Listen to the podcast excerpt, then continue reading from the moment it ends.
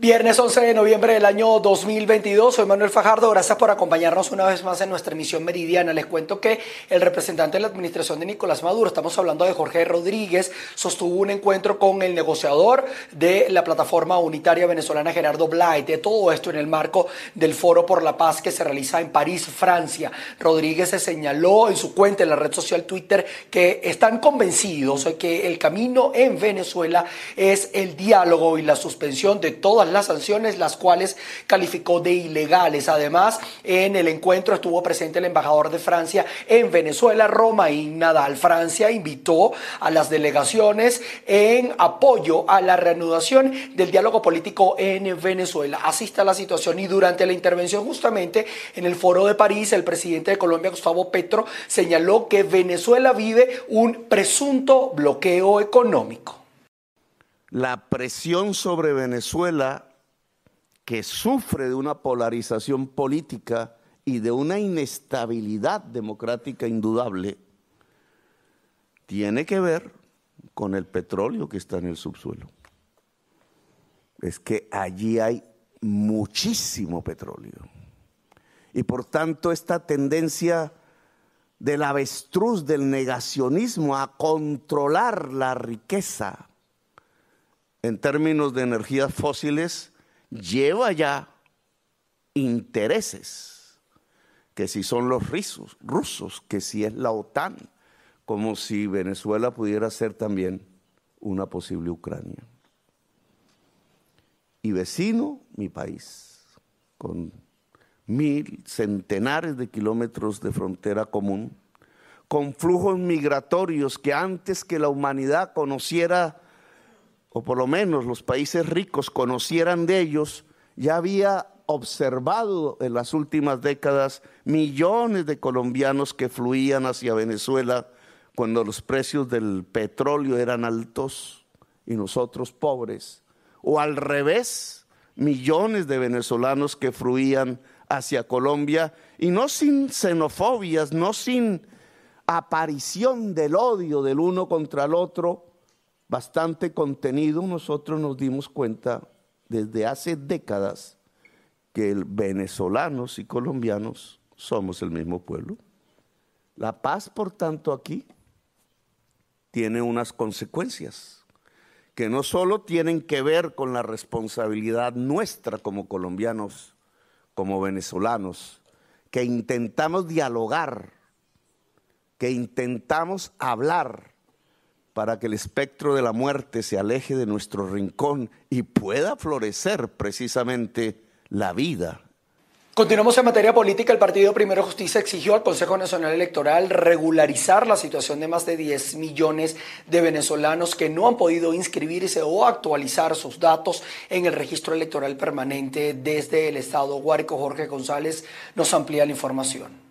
El partido Primero Justicia aseguró que existen más de 10 millones de venezolanos que presentan distintas irregularidades con el Consejo Nacional Electoral, desde actualización de datos como también la migración de votantes que fueron cambiados de su centro de votación. Estamos elaborando un plan transversal en el partido para poder promover la inscripción de todos los jóvenes que en Venezuela no se han inscrito en el registro electoral permanente. Estamos haciendo un plan para que todos aquellos que han sido migrados de forma arbitraria por el Consejo Nacional Electoral puedan eh, actualizar sus datos y que puedan votar efectivamente en el próximo proceso electoral presidencial. Estamos haciendo toda una estrategia de presión para que los venezolanos que están fuera del país puedan inscribirse también, porque estamos hablando en total de 7 millones que se han ido de, de Venezuela, 7 millones de venezolanos que se han ido de Venezuela y 4 millones que están por inscribirse o normalizarse dentro del registro electoral permanente. para nosotros eso es un ejército de gente que tiene el derecho humano de votar y de elegir y que tiene el deber también de ayudarnos a cambiar lo que está pasando en Venezuela. En una visita a San Juan de los Morros, capital de esta zona llanera del país, el partido Primero Justicia aseguró que el diálogo con la administración de Nicolás Maduro es una buena oportunidad para Venezuela. Indicaron que a través de estos espacios se pueden recobrar distintos derechos como económicos, políticos, además de humanos de los venezolanos. En Guárico, Venezuela, Jorge González. Nos vamos hasta la carretera vieja Caracas-La Guaira, donde hay casas en riesgo, todo esto debido a las fuertes lluvias y desbordes de río en eh, la zona. La señora María Silva es una de las afectadas, vive en el barrio El Limón, en la Caracas-La Guaira, desde hace más de 50 años. Irene Mejías ha estado atenta a toda esta situación y nos cuenta su historia. Sí, gracias por el contacto. Nosotros nos encontramos en el sector El Guamacho del barrio de Limón, aquí en la carretera vieja Caracas, La Guaira. En este momento nos encontramos en la vivienda de la señora María Silva, quien también ha sido afectada por los deslizamientos de terreno de las últimas horas. Señora María, cuéntenos cuál es la situación actual de su vivienda. Me comentaba incluso que había tenido que hacer este muro. Bueno, mamita, con los sacrificios que uno consigue, y el hermano mío gratis vino y me hizo ese muro. Pero eh, este, los recursos para mí son pocos. Entonces ahora me afecta el techo, que tengo unas láminas rotas, que se me está colando el agua para adentro. Anoche fue esa que saqué agua porque todo se, me coló. Hasta las camas las tengo paradas porque se me mojaron. Respecto al deslizamiento de terreno, ¿cómo está viviendo la situación? Y cuando llueve se baja esa agua así. No se baja al cerro porque así se han venido peñones. Pero le digo, esto era hasta aquí y ya, se está bajando todo. Ahora me da miedo eso, que está cayendo el tanque, que ya casi me da miedo por ese tanque porque ya se está deslizando.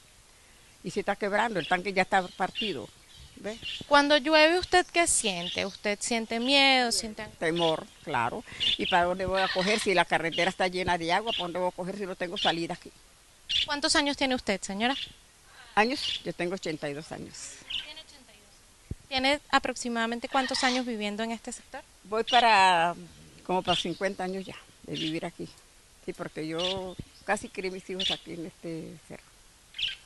¿Es primera vez que pasa esto o anteriormente? Pasado, le digo que este cerro era bastante largo, pero también me da miedo porque cada vez se va viniendo más, se está viniendo más y no tengo que te diga que se haya venido todo así, yo no creo, pero sí se me va derrumbando y derrumbando poco a poco.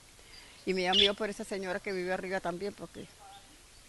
Y la quebrada, la quebrada que tengo pegada aquí atrás, que esa es la pared que se me está afectando también me puede venir esa pared hacia abajo.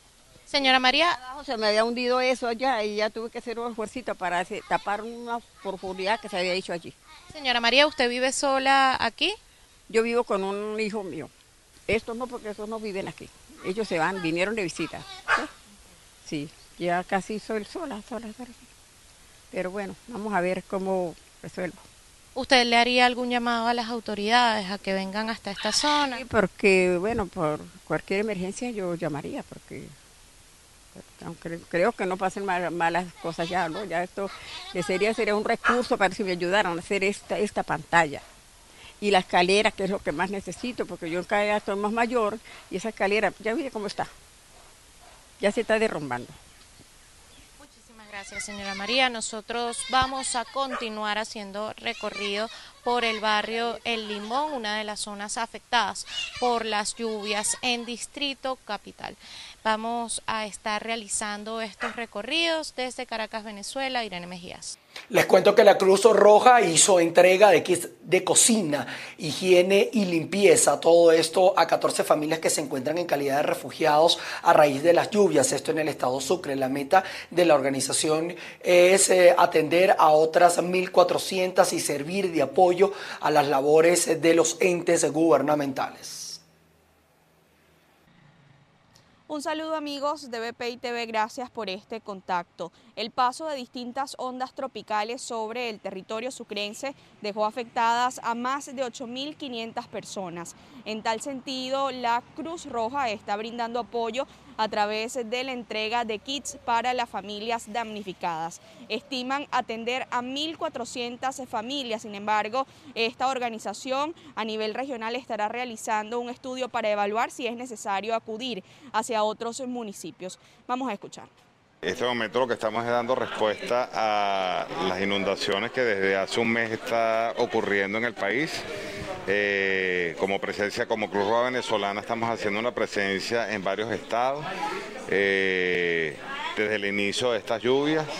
Eh, esto es un plan que se llama, un, plan de respuesta muy interno de la Cruz Roja que se llama el DREF, que son unos fondos que se mueven para dar respuesta a las familias más vulnerables. Lo que estamos entregando el día de hoy eh, a esta gente es lo que se llama un kit de cocina, eh, un kit de higiene y un kit de limpieza. Estos kits están elaborados para familias promedio de cinco, de cinco personas.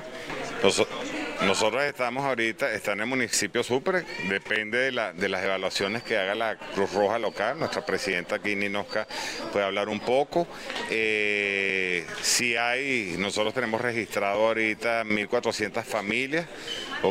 Es importante saber que el Estado está dando respuesta, que nosotros estamos auxiliares de los poderes públicos.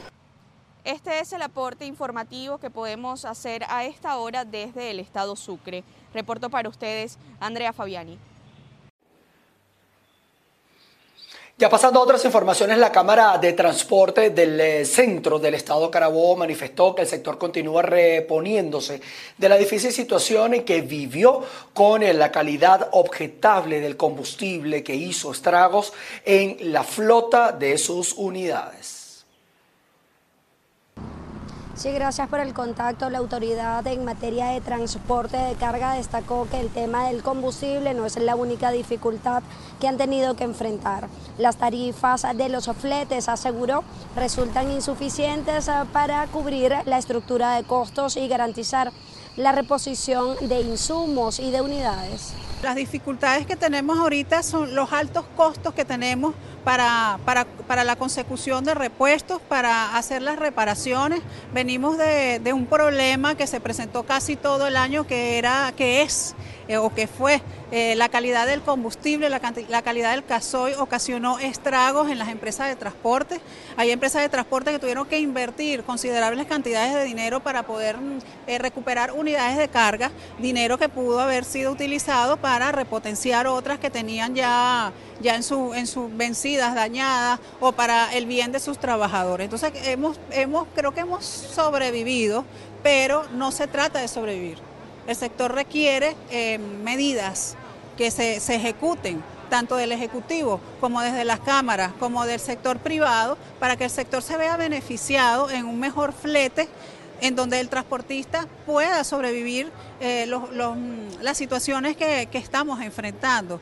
Tenemos ahorita, y te puedo dar algunos, algunos números, el 50% de la capacidad, la capacidad instalada es la que se está utilizando, ¿no? Porque si bien es cierto que ha mejorado la cantidad de de mercancías o ha subido un poco el nivel, pues todavía faltan muchas mercancías, faltan muchos fletes por hacer para que el transportista tenga 100% la utilización de sus vehículos de carga. Además, que hay transportes que tienen dentro de sus estacionamientos, dentro de sus empresas, muchos vehículos de carga que no han podido ser recuperados por, porque ya los repuestos, ya la, obsolescencia, el año de, compra de ese vehículo eh, de origen, pues ya rebasó los 15, 20 años.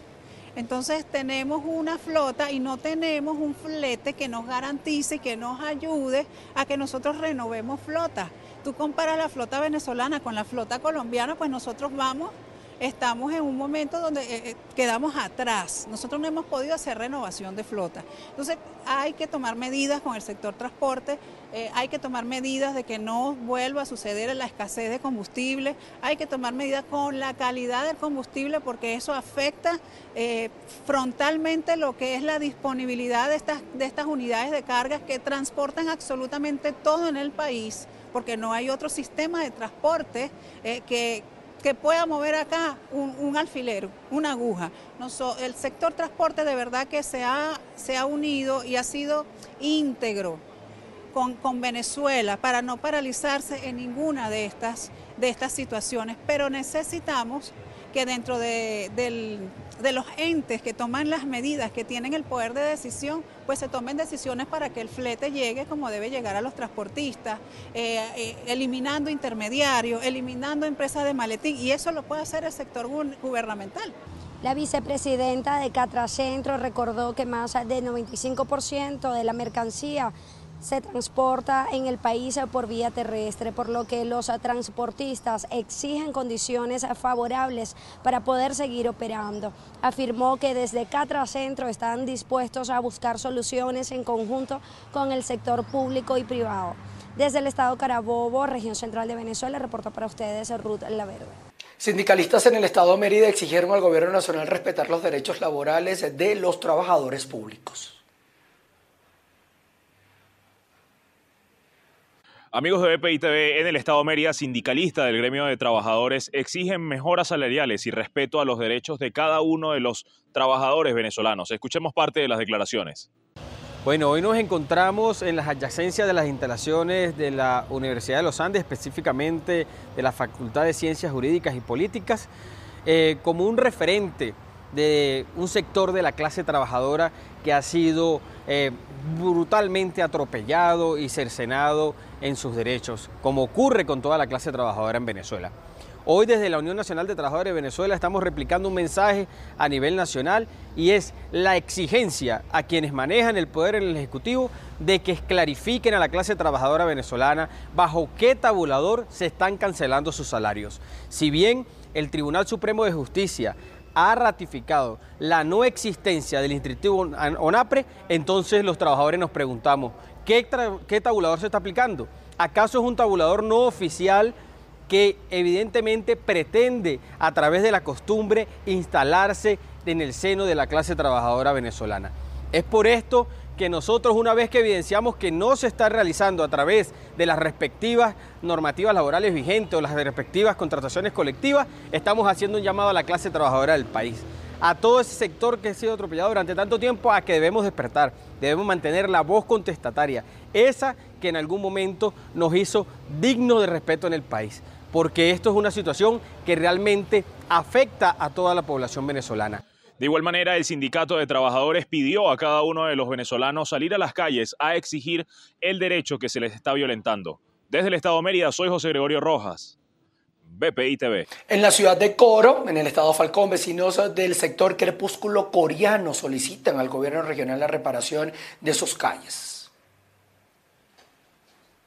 Buenas tardes, gracias por el contacto. Desde hace siete años, más de 100 familias del sector crepúsculo coreano al suroeste de la ciudad de Coro reclaman a las autoridades el asfaltado de sus calles, que en los últimos días, debido a la intensidad de las lluvias acaecidas en el estado Falcón, estas han empeorado y los mantienen incomunicados. Las personas no podemos salir, estamos incomunicados, los habitantes tienen que dejar los carros en las vías, en la vía que está buena porque, o sea, si lo, si lo colocan hacia adentro no sale, no sale el carro.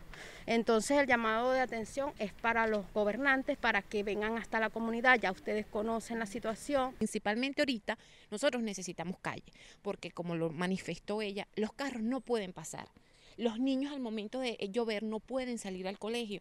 Estamos también presentando el problema de, los, de las plagas, de los sapitos, de todo lo que, lo que conlleva eh, las lluvias. Entonces, tenemos un compromiso del, del, alcalde en el momento en que vino a buscar los votos, donde se comprometió que una de las primeras cosas que él iba a hacer en su gestión era acomodar las calles de Crepúsculo y hasta la fecha no hemos visto ningún tipo de manifiesto de su parte. Por lo tanto, nosotros exigimos, así como él nos vino a buscar nuestros votos, exigimos que se hagan presentes cualquier persona, sea de la alcaldía, de la gobernación, de lo que sea, pero necesitamos que ellos vengan y se manifiesten porque ya nosotros no podemos con esta situación. Entonces, tenemos que pasar las noches en vela cuidando los carros porque no lo podemos pasar por el frente de la casa. 106 familias, 96 apartamentos, pero no solamente estamos afectados nosotros los apartamentos, porque como usted puede ver las calles, al momento de los carros salir aquí, estás afectando a las casitas, estás afectando a las Eugenias, estamos afectados todo.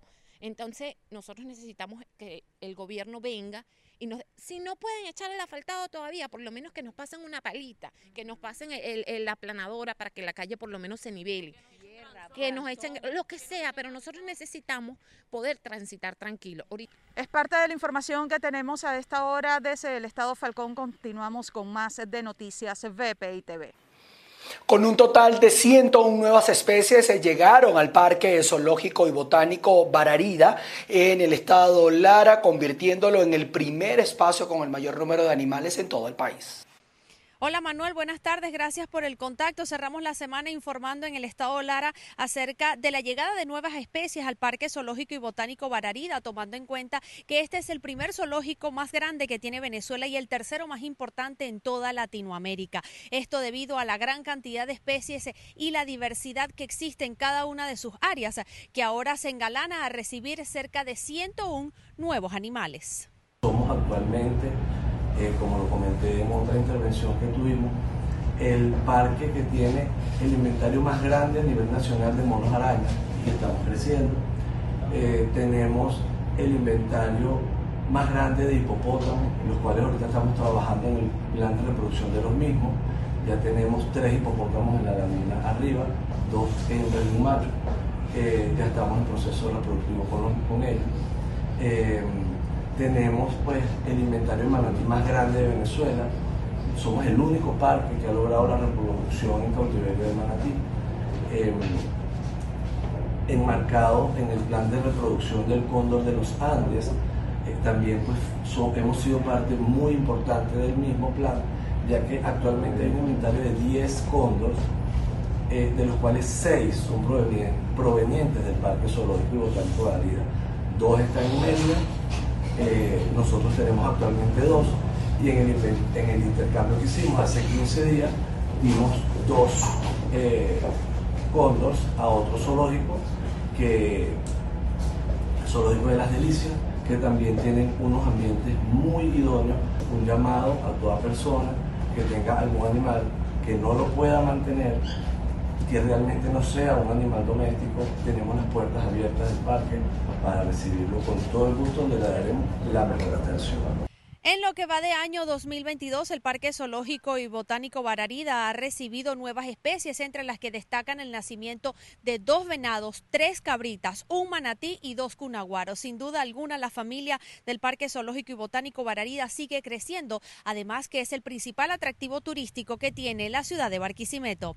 Desde el estado Lara reportó para ustedes Andreina Ramos. Como les dije, más de 247 mil familias han resultado afectadas por las lluvias desde el primer de enero hasta el día de ayer, 10 de noviembre. Esto lo reportó la Unidad Nacional para la Gestión del Riesgo de Desastre en los 32 departamentos de Colombia. Desde el primero de enero hasta el 10 de noviembre fallecieron 204 personas por situaciones asociadas a las lluvias. 37 continúan desaparecidas y otras 281 han resultado lesionadas. En total, la actual ola invernal ha dejado 488.502 personas afectadas.